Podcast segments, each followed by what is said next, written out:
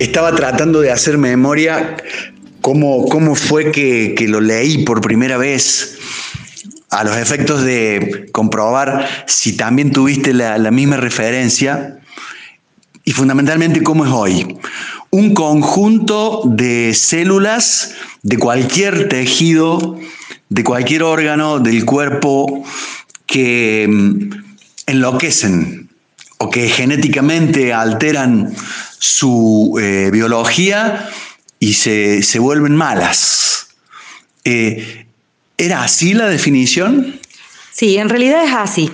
Básicamente, nosotros sabemos que toda célula nace, crece se reproduce y se muere, igual que nos pasa a los seres humanos y a los seres vivos. Bien. Cuando la, célula pierde su capacidad de morirse, que eso se llama apoptosis en el ciclo celular, es cuando ahí comienza a reproducirse de forma indiscriminada por un estímulo externo, cualquiera. Eh, y es ahí cuando comienzan a cambiar sus características, pierden las características de las células normales y comienzan de alguna manera, como para que la gente entienda, a mutar. Y es eso lo que nosotros conocemos como, como cáncer, ¿no? Eh, obviamente que eh, no es lo mismo eh, el cáncer que uno conoce ahora a lo que era hace unos años atrás, ¿no? ahora básicamente los tratamientos son como muy dirigidos, eso se llama medicina de precisión. ¿Qué ah. hacemos nosotros con los pacientes oncológicos estudiamos a nivel molecular las características que tienen esas células y de acuerdo a esas alteraciones uno puede de alguna manera en ciertos tumores definir la patología. ¿Qué tratamiento es mejor para cada paciente? Pregunta al, paso, eh, esa célula que enloquece y cambia su biología normal y se vuelve, por decirlo de alguna manera, mala, ¿puede estacionarse y quedar media mala pero inofensiva, puede remitir y volver al convento donde están las, las células buenas? Y eso solamente ocurre con los tratamientos oncológicos. Una vez que la célula, digamos, se transforma o se, tiene ciertas características que la hacen atípica, no eh, regresa espontáneamente hacia atrás. Entonces, bueno, eh, hay que, eh, con una serie de, de, elementos que nosotros tenemos, de tratamientos locales o sistémicos, ya ahí uno puede hacer que esa célula remita, ¿sí? Que inclusive hay algunos tumores que desaparecen con la quimioterapia, por ejemplo. Eh, doctora, en, el primer paso por la facultad, recuerdo la primera vez que vi un, paciente oncológico, era, era una señora con un, con un seno como una piedra y ya eh, no había nada que hacer por esa pobre y joven mujer. Hoy me imagino que esta enfermedad pasa más por el, por el microscopio. Eh, ¿Es una sensación? No, en realidad es, es, un poco así. Digamos, ha avanzado tanto la oncología este último tiempo eh, que tenemos muchas opciones terapéuticas para los pacientes. Eh, y en realidad los tratamientos sí, están focalizados un poco más a nivel molecular, desde el punto de vista microscópico, qué características biológicas tiene la enfermedad.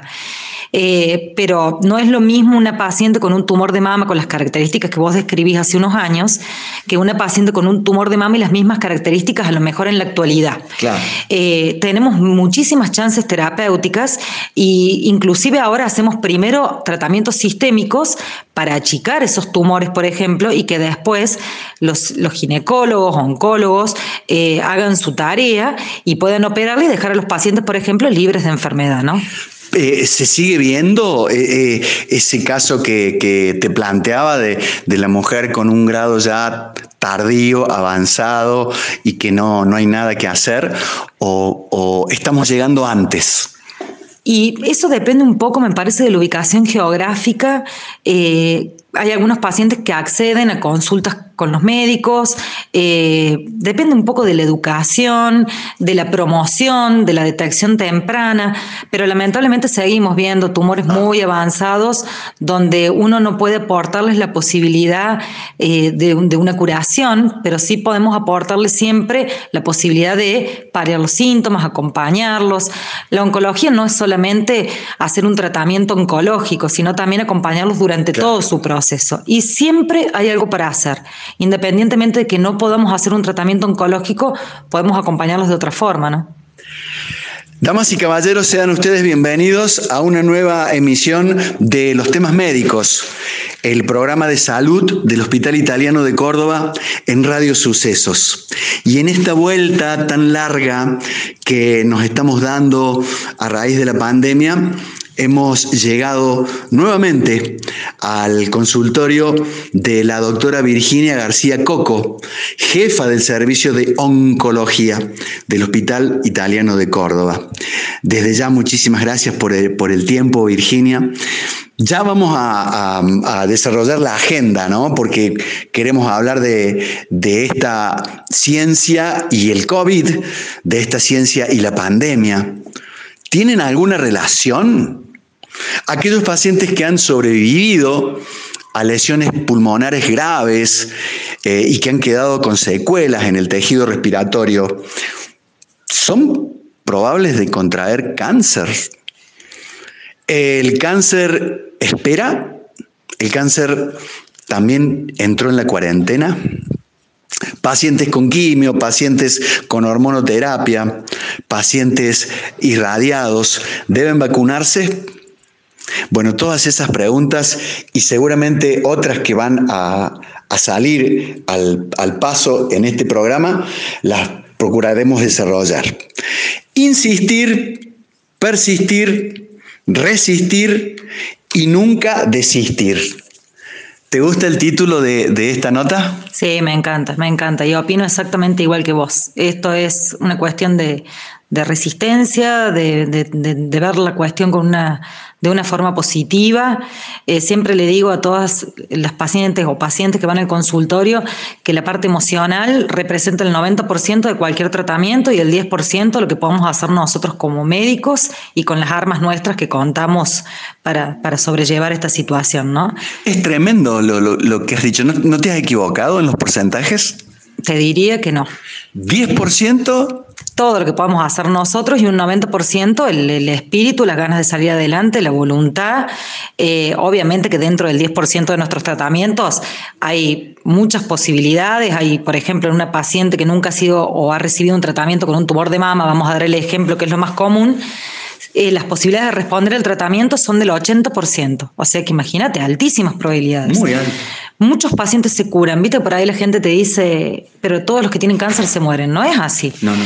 Más del 50% de los pacientes se curan. Y la mayoría de la gente que nosotros vemos en el consultorio eh, es gente que va a control. Va una vez al año, cada seis meses, cada tres meses, hace los estudios y sigue una vida completamente normal. Así que bueno, lo más importante de todo, sobre todo, es eh, detectar este, este tipo de patologías en forma precoz, porque así nos da la posibilidad a nosotros de poder ayudarlos en el proceso de curación con las armas que tenemos, ¿no? Eh, pero bueno, como te dije, lo emocional es fundamental para sobrellevar el tratamiento y para seguir adelante, porque, viste, te dan un golpe como fuerte y a veces, eh, bueno, no todo el mundo cuenta con las armas para manejarlo, ¿no? Doctora eh, Virginia García Coco, em, algo que no nos enseñaron en la facultad.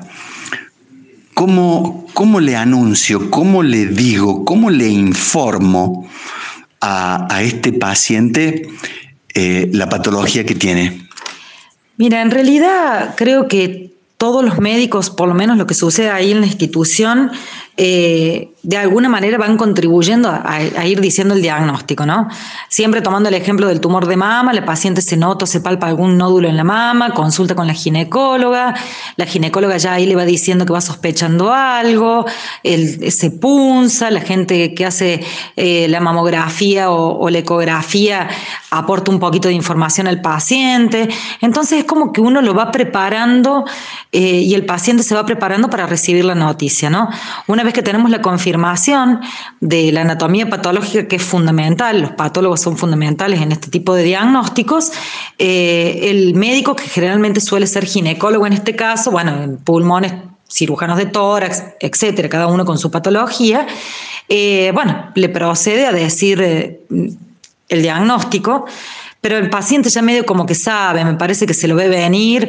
Eh, así que bueno, es fundamental también no solamente hablar con el paciente, sino con la, con la familia, porque esta es una patología que afecta a todo el grupo familiar.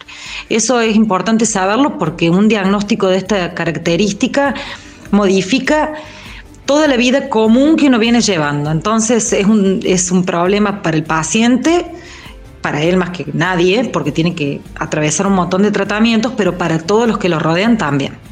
Consultorio de Oncología del Hospital Italiano de Córdoba, hoy junto a la doctora Virginia García Coco.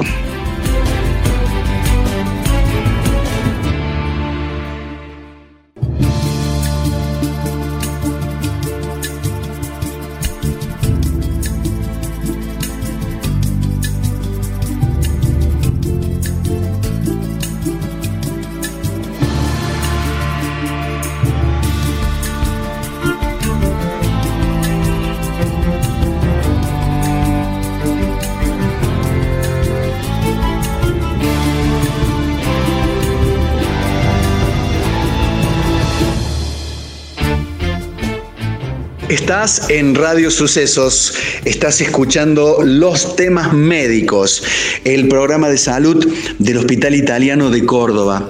Hoy en el consultorio de la doctora Virginia García Coco, jefa del servicio de oncología. A ver si me acuerdo, oncotumoración, logía estudio, estudio de las tumoraciones. Los hay buenitos, hay, hay tumores que son buenos, que solamente hay que controlar. Están otros que son grises mm, y están aquellos otros que los ves o escuchas de ellos y decís a la pucha. ¿Hay una clasificación entre buenos, eh, más o menos y muy malos? En realidad hay dos grandes grupos, que son los tumores benignos y los tumores malignos. ¿Cómo tumores benignos? Sí, hay tumores benignos. En realidad tumoración es toda masa anormal de tejido que está en un lugar que no debe estar. Pero cuando uno hace una biopsia, por ejemplo, y vemos que esa tumoración no se replica, o sea, no se divide de forma rápida, no tiene capacidad de dar metástasis, eh, solamente tiene un crecimiento local, podríamos estar hablando de tumores benignos. Metástasis es eh, cuando migra a otro tejido. Claro, una metástasis es cuando de alguna manera el tumor maligno original atraviesa los vasos y a través de los vasos, de, los vasos sanguíneos eh, viaja a través de la circulación e impacta en otro órgano y tejido. Eh, da como pequeñas sucursales, para hablar así de, determinada manera, en diferentes órganos. Cada tumor tiene afinidad por un determinado órgano. Por ejemplo, los tumores de próstata tienen afinidad por el esqueleto, la parte ósea.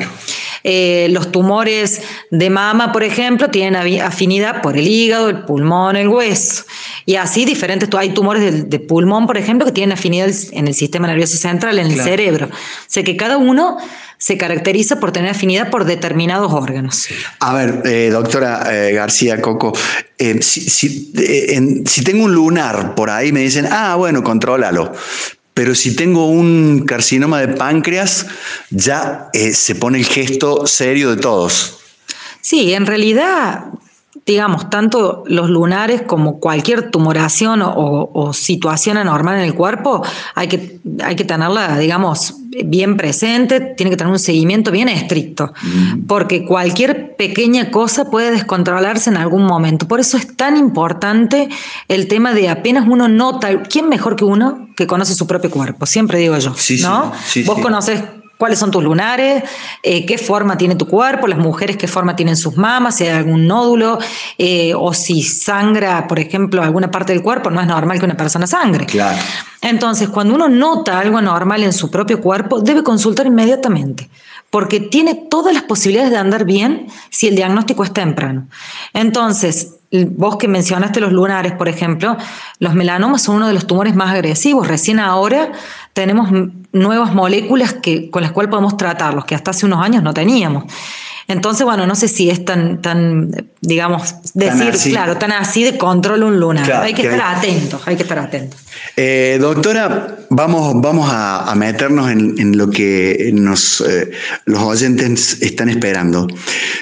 Cuando leíste, escuchaste, viste allá por febrero del 2020 que había aparecido un virus en China que daba como una gripe fuerte, algunas neumonías, y algunos chinitos comenzaron eh, a, morir.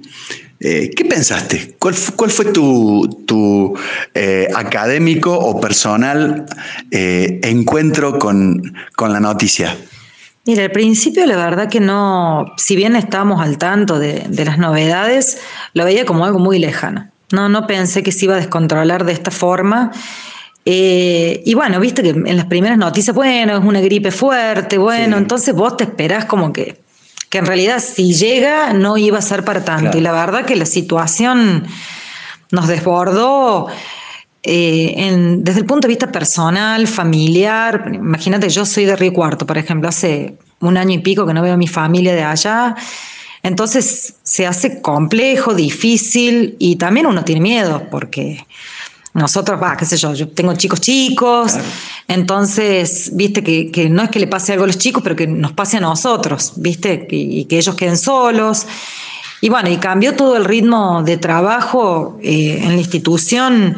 La verdad que se pusieron al hombro el tema de, COVID. Fueron eh, uno de los primeros en recibir pacientes con este diagnóstico. Y bueno, eh, fue un cambio bastante brusco porque de hacer otra especialidad que no tiene nada que ver, oncología, me encontré participando y colaborando con la institución en los consultorios de febril en una patología que no tiene, no sé, no tiene mucho que ver conmigo, digamos, con mi especialidad. Así que bueno, fue aprender un montón de cosas nuevas, contactarnos con otros colegas que a lo mejor no teníamos mucha relación y a partir de ahí generar nuevos vínculos, que eso estuvo bueno pero la verdad que ha sido un año largo, difícil, esperando todos con, ansiedad la vacuna, que gracias a Dios, bueno, nosotros estamos vacunados, pero igualmente, viste, ves muchas cosas tristes y, bueno, y al mismo tiempo haciendo lo mío, nuestra especialidad, que bueno, eh, no, no requiere, digamos, permanente cuidado, permanente atención.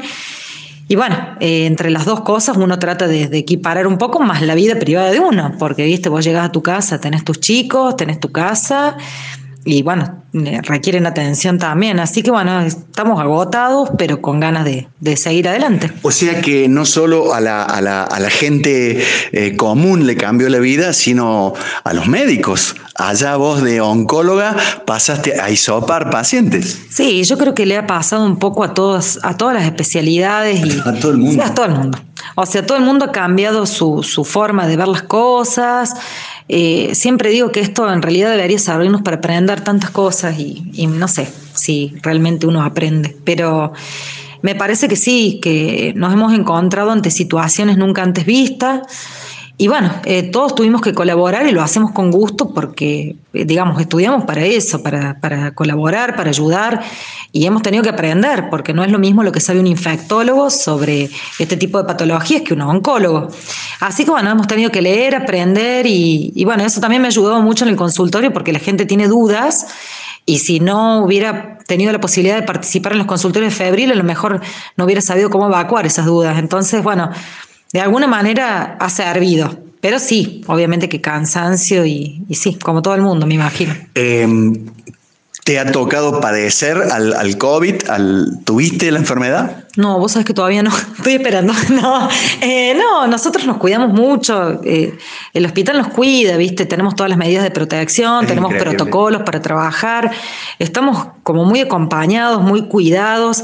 Pero mira vos, lo más extraño, ¿no? Es que casi todos, o muchos, no, no sé si casi todos, pero muchos de los que trabajan eh, se han contagiado más afuera de la institución que adentro. Claro. Vos sabés que hicimos una nota la semana pasada con la doctora Alejandra Babini, que también de reumatología pasó a febriles. Su grupo, que llevan hisopados más de 3.000 pacientes, no se han enfermado. Sí, es, el cuidado. Es, el cuidado, es el cuidado. Mira, somos los más cuidados de todos. Si vos vas, digamos, contagiarte en una institución, viste, trabajando es medio difícil, muy difícil. La mayoría es por un descuido, viste, la típica, no, él lo va a tener porque se cuida, pero todos pensamos lo mismo, ah, él se cuida, pero vos te juntas con otro y el otro se... Y es una cadena enorme, enorme. Entonces, eh, bueno, a la larga o a la corta, yo creo que todos en algún momento vamos a estar en contacto con el virus, todos. Y en algún momento, bueno, los que estamos vacunados a lo mejor nos enfermaremos en forma más suave. La vacuna no quiere decir que no te vayas a contagiar, digamos, de alguna manera lo hace un poco más leve, al igual que la vacuna de la gripe, cuántas veces nos engripamos en el invierno, eh, que es más leve, pero bueno, el objetivo de la vacunación es eso, prevenir las formas graves básicamente. Pero sí, no, todavía no estoy esperando acá firme que me agarre. Vamos a ver qué pasa. En el próximo bloque hablamos de cómo le ha ido a los pacientes oncológicos eh, durante la pandemia. ¿Hay relación entre el cáncer y el COVID? Pacientes que terminan con lesiones pulmonares tienen más probabilidades de contraer cáncer. El cáncer sabe de cuarentenas? Esto y mucho más en este presente capítulo de los temas médicos.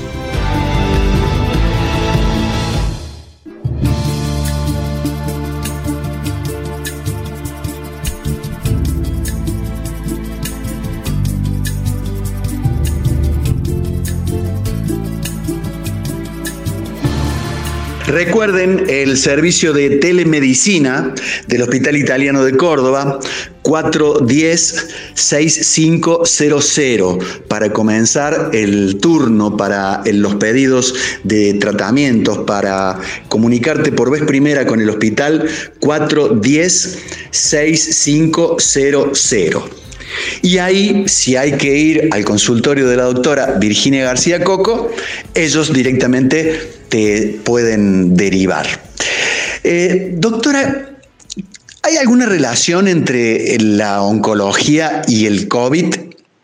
¿Cómo me gustaría que dijeras, hemos visto que pacientes que han tenido COVID, su, cáncer ha, remitido o se ha detenido o, por, o lo que me temo ha empeorado? Mira, en realidad los pacientes oncológicos tienen el problema de que son pacientes que están inmunodeprimidos básicamente por los tratamientos que nosotros hacemos. Entonces, en realidad es un grupo de riesgo bastante importante para contraer este tipo de patologías. Es muy pronto todavía lo que nosotros sabemos del, virus, es muy poquito. Entonces, no sabemos cómo va a impactar en un futuro. ¿sí? Eh, para producirse alguna alteración y que desarrolle en un tumor, requiere tiempo, ¿sí? No, la célula no, no, se modifica de un día para el otro. Probablemente veamos a lo mejor eh, alguna relación años más adelante, no ahora. Pero sí vos sabés que eh, hemos diagnosticado muchos pacientes que han ido con síntomas pensando que era COVID, por ejemplo, falta de aire, y en el hospital cuando van a consultorios de febril se los estudia de atrás para adelante a los pacientes, se les hace tomografía si uno ve que tienen dificultad respiratoria y hemos detectado muchos tumores que si no hubieran sido porque uno sospechaba COVID, no se hubieran detectado. Entonces, bueno, eh, básicamente la relación que tienen es la inmunosupresión, ¿sí? Más riesgo de contraerlo. O sea, baja de defensas. Claro, una baja de lo que comúnmente se conoce como baja de defensas. Eh, entonces, bueno, eso los hace más susceptibles. Hemos tenido pacientes que han contraído COVID y que han tenido una buena evolución. Ha pasado, eh, gracias a Dios, en formas leves. También hemos tenido pacientes un poco más complicados. ¿Viste lo que tiene esta patología? Este, este COVID es como medio raro, porque a lo mejor vos tenés dos personas con COVID, una tiene nada, perdió el olfato, la otra de golpe una falla respiratoria. Sí, sí, sí. Y a lo mejor pacientes con patologías oncológicas la han pasado bárbaro y otras personas jóvenes sin patologías oncológicas no. Entonces es como que es es como raro y muy difícil poder determinar qué grupo le va a ir mejor oncológico, qué no.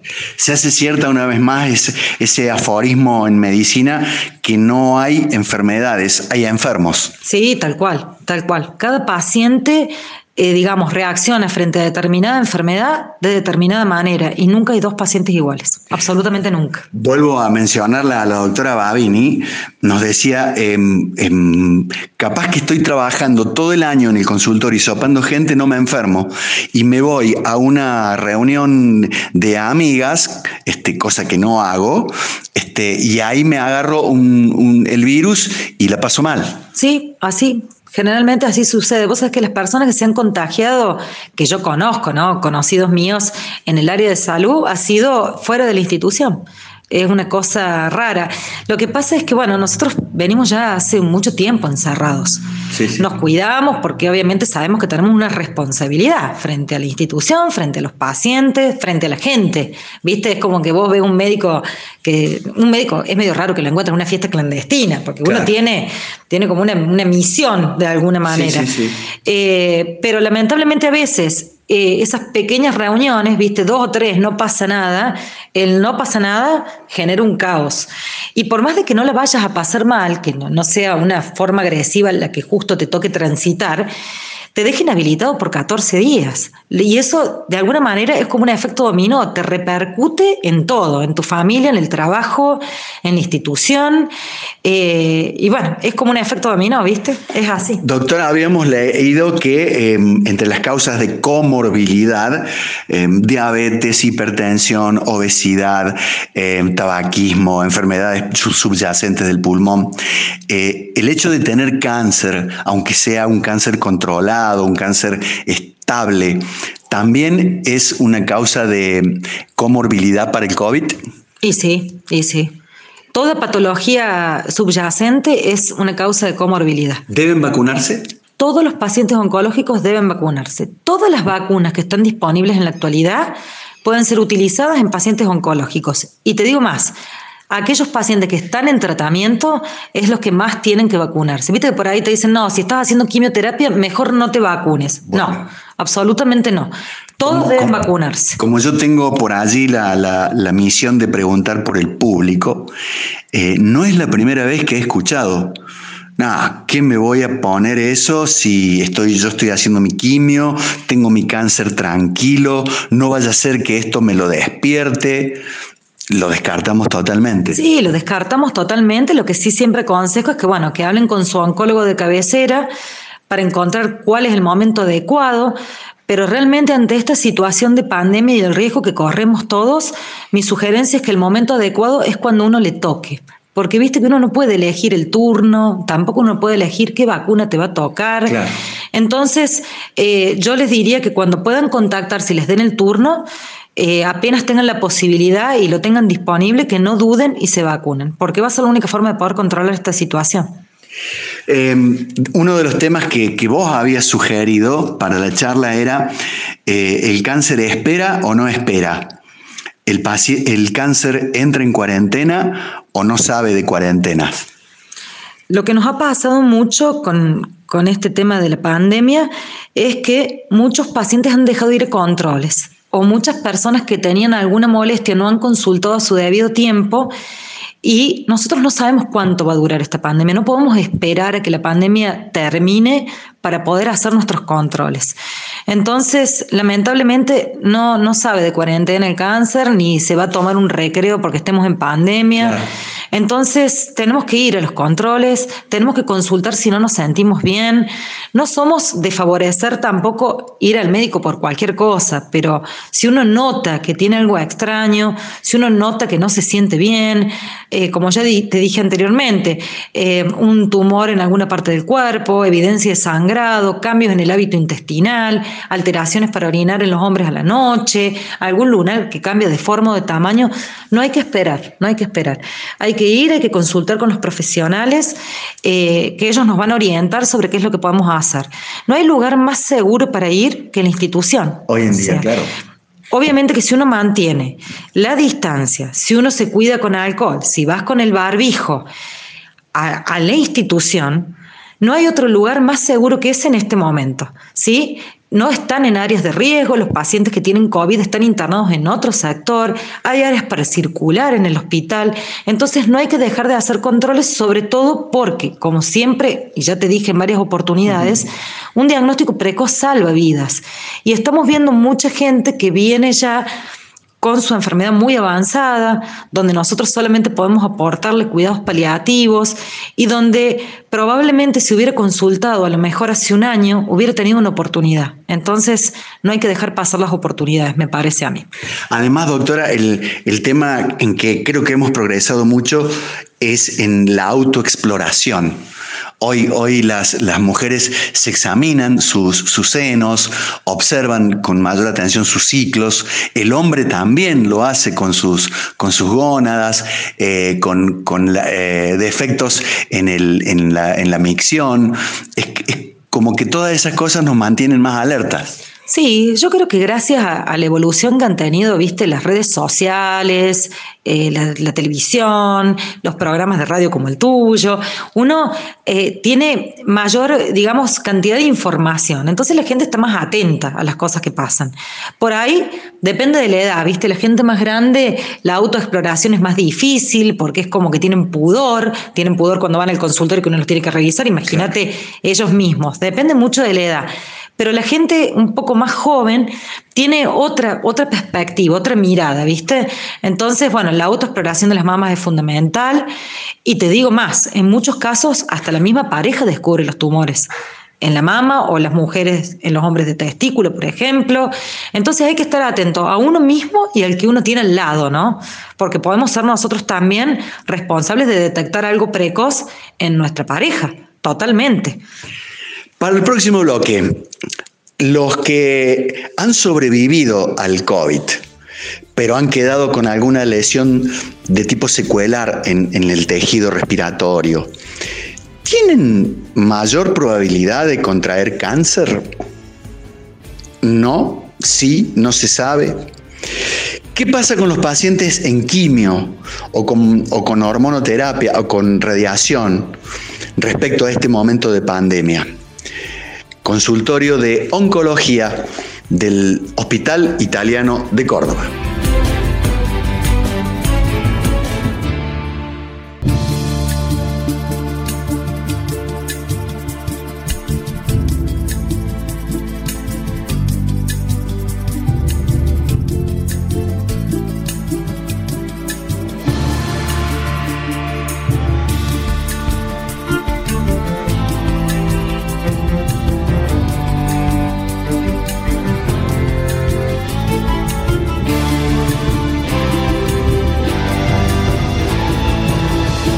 Así es, el hospital italiano tiene un plan para vos, para tu grupo familiar, para trabajadores en relación de dependencia, para monotributistas, para complementar los beneficios que ya tiene PAMI y tiene APROS, el hospital italiano los completa de una manera increíble. Y este es un buen momento para tomar tu plan de salud.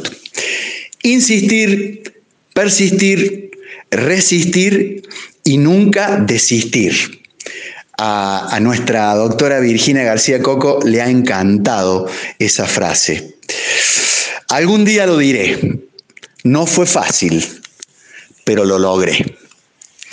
Lo que debe sentirse Virginia cuando, cuando uno le puede informar al paciente, eh, lo hemos controlado. No sé cómo se dice, se acabó, eh, listo. Eh, ¿Cómo es ese momento? Ah, es increíble, sobre todo por, por obviamente la alegría de los pacientes, el entusiasmo.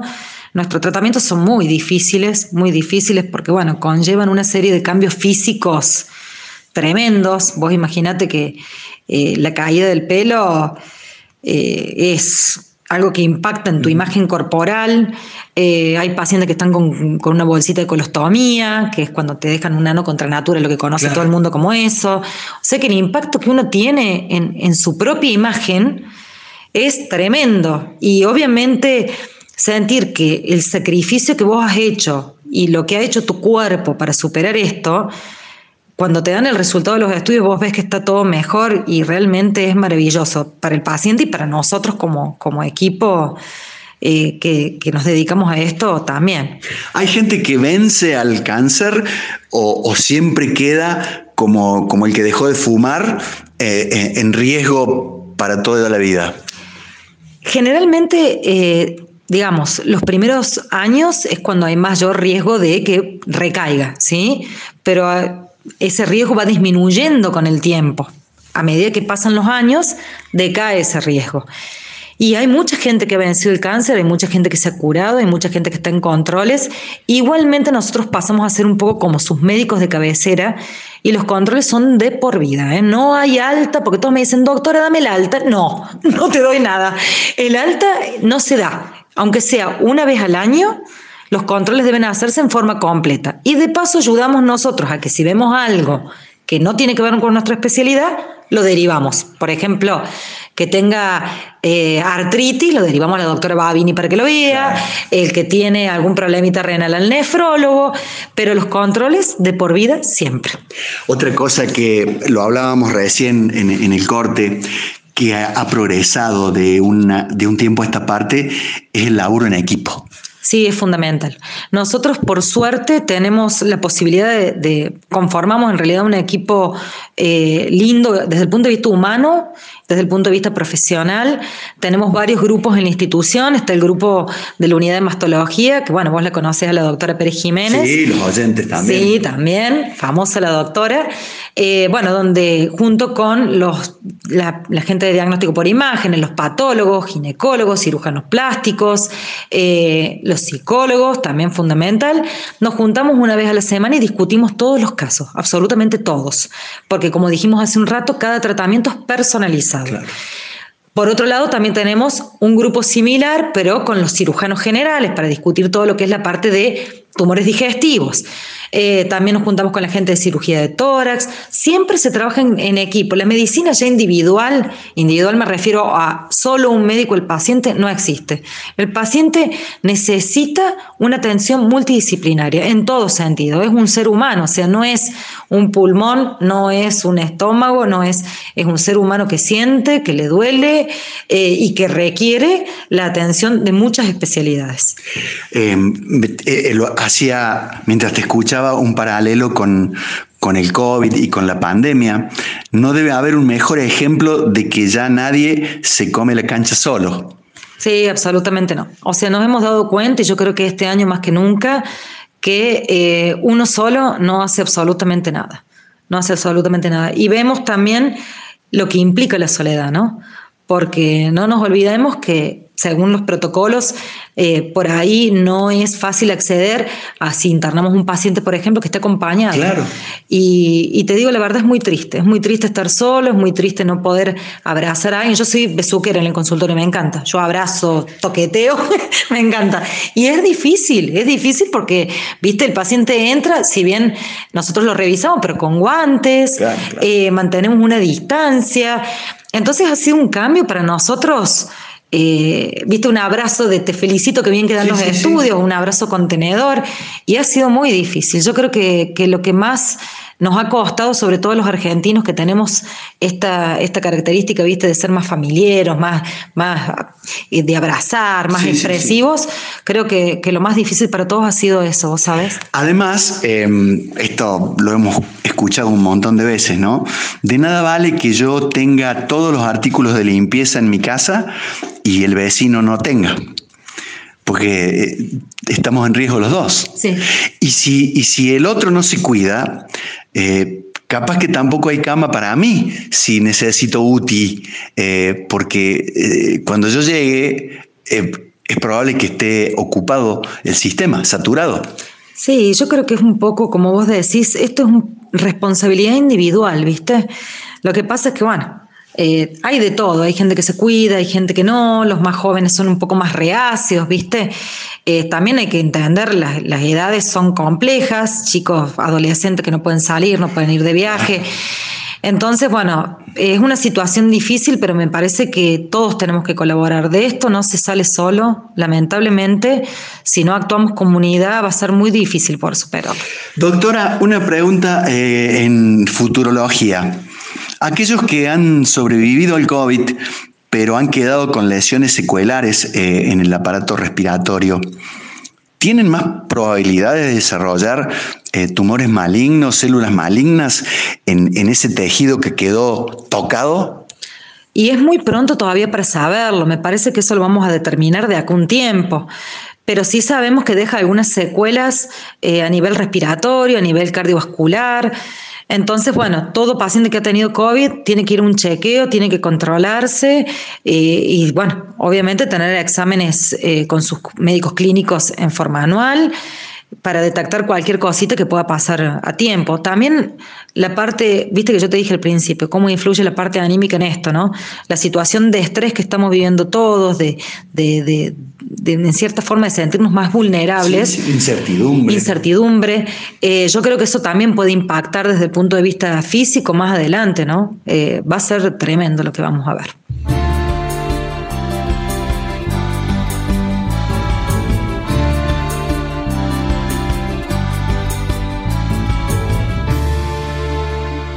Me encantó la, frase que, nos eh, hizo leer la doctora recién. Nunca se sabe lo fuerte que sos hasta que ser fuerte es la única opción. ¡Wow! Qué fuerte, ¿no? Y, tiene mucho que ver con, con tu especialidad.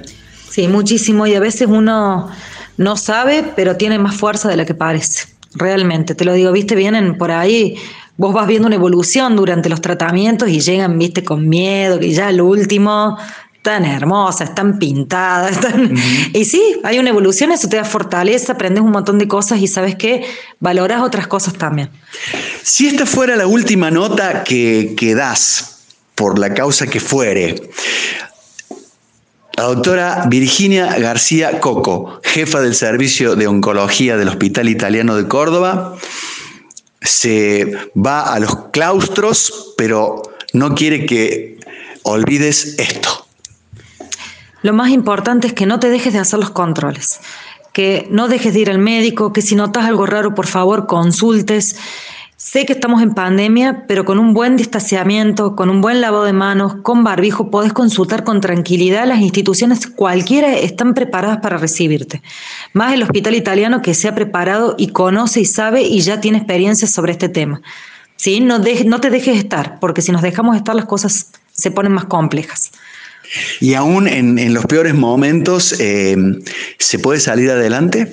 Sí, absolutamente. ¿Lo, has visto? sí, lo he visto. Y lo veo todos los días. Siempre vemos milagros todos los días. Eh, gente que no tenía esperanza y ahora tiene una vida completamente nueva.